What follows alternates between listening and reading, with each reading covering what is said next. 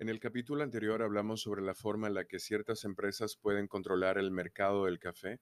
En los procesos históricos hemos hablado también sobre el mercado de Indias, por ejemplo, que limitaba mediante el monopolio, en principio, el auge de la producción en el Caribe. Ahora le vamos a echar un vistazo al mercado global del café en una época un poco más contemporánea para entender la estructura del colonialismo y cómo ha pues estructurado y se ha influenciado mucho de lo que vemos hoy en el café. Hay un estudio llamado El Barómetro del Café que se publicó en 2016 que contiene un informe bastante completo sobre la consolidación del mercado que vemos en el mundo del café hoy. A partir de ese informe, hace dos años aproximadamente, el 40% del mercado mundial del café se reportó que pasaba simplemente por dos empresas, JAB y Nestlé, que produce también Nescafé, Nespresso, etcétera, y que tiene muchas otras marcas también.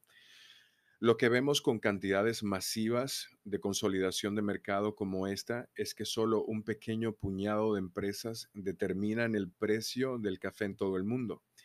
El precio del café se establece a través de la bolsa de valores.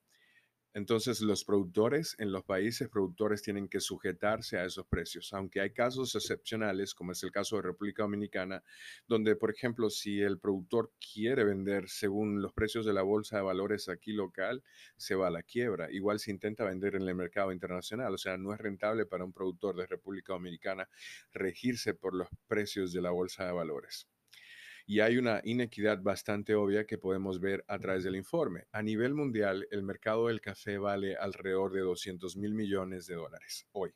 Sin embargo, solo el 10% de esas riquezas permanecen en los países productores de café. Y los gobiernos de nuestros países productores enfocan toda su atención en la exportación, o sea, motivan al productor a exportar mientras lo que sucede es que la mayoría de los países que compran el café se quedan con las riquezas que produce el café. Por eso en una ocasión yo les decía a ustedes que en este negocio, mientras menos ustedes le ponen la mano al café, más dinero hacen de él. O sea, si ustedes se sientan en una oficina a exportar café, es probable que consigan más dinero que teniendo una finca.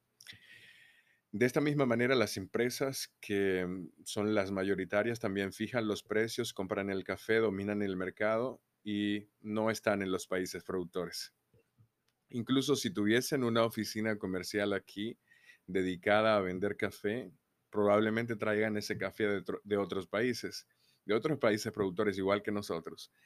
Probablemente tengan oficinas locales. Imagínense, por ejemplo, Nestlé tiene cápsulas de café que son de un café que compró probablemente en Kenia con otro mezclado de Brasil y lo trae a República Dominicana mientras lo tuesta probablemente en Alemania y es una locura, mientras nosotros tenemos café aquí de nosotros y la forma en la que compramos y no entendemos lo extraña que es esta dinámica de comercio y cómo de repente, por ejemplo, contribuye a la inequidad o desigualdad, es increíble inyectar a países en vía de desarrollo de productos importados mientras se desmotiva la producción local y el consumo de productos locales y luego obligar a los políticos a firmar acuerdos de libre comercio o de tratados de libre comercio que en realidad no benefician en nada a los países productores, porque nada que se procese aquí, por ejemplo, café si se tuesta aquí, tiene una libertad exclusiva de exportación, porque ponen muchas limitantes.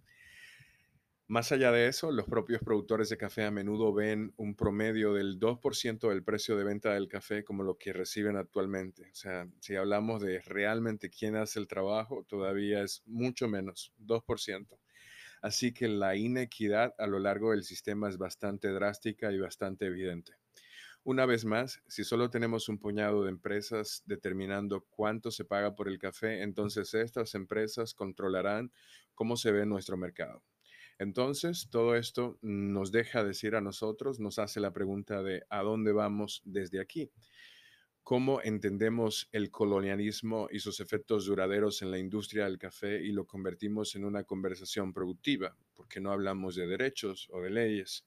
Lo primero, lo más fácil que podemos hacer es solo educarnos, investigar más abrir los ojos para aprender más sobre los cafés que tenemos y esforzarnos por hacerlo mejor, que los que estén en el nivel promedio de producción de café pues los podamos superar o más bien en el reino de la compra del café. Me refiero a que nuestro país debería enfocarse en trabajar con café de calidad para nichos de mercado que busquen cafés especiales que se puedan pagar mejor y que no debería bajo ningún concepto minar el mercado local de materia prima importada, porque esto afecta directamente al productor. O sea, si el agricultor no tiene una demanda creciente de café, va a dejar de sembrar, todo se va a ir encareciendo. Hay que plantear la sostenibilidad económica en ese escenario complejo y proteger la producción local con políticas públicas. Hablamos de leyes. O sea, si no existe esa protección. Entonces, en cualquier país grande donde se produzca café más barato, va a lograr aniquilar al café que se produce en países más pequeños, como es el caso de lo que ha sucedido con República Dominicana. Más importante aún, eh, depende de nosotros escuchar lo que los, los, productores de café tienen que decir. Esta no es una conversación que podamos tener sin las personas más abajo en la cadena de suministro. Y en última instancia, necesitamos familiarizarnos con cada cadena de suministro individual. Es increíblemente difícil para nosotros tomar una generalización radical de lo que es la producción de café porque en cada caso es diferente estamos hablando que la persona que administra una cafetería vive una experiencia completamente diferente a quien tiene una marca de café, completamente diferente a quien tiene una finca. Entonces las conversaciones tienen que darse. Necesitamos involucrarnos en la cadena de suministro del café en cada paso del camino para poder desarrollar nuestra mejor comprensión de ello. En este punto, creo que lo mejor es que sigamos adelante y tengamos una discusión, abrir esta conversación más amplia sobre el café, sobre nuestra historia y sobre todo las soluciones. Gracias por escuchar.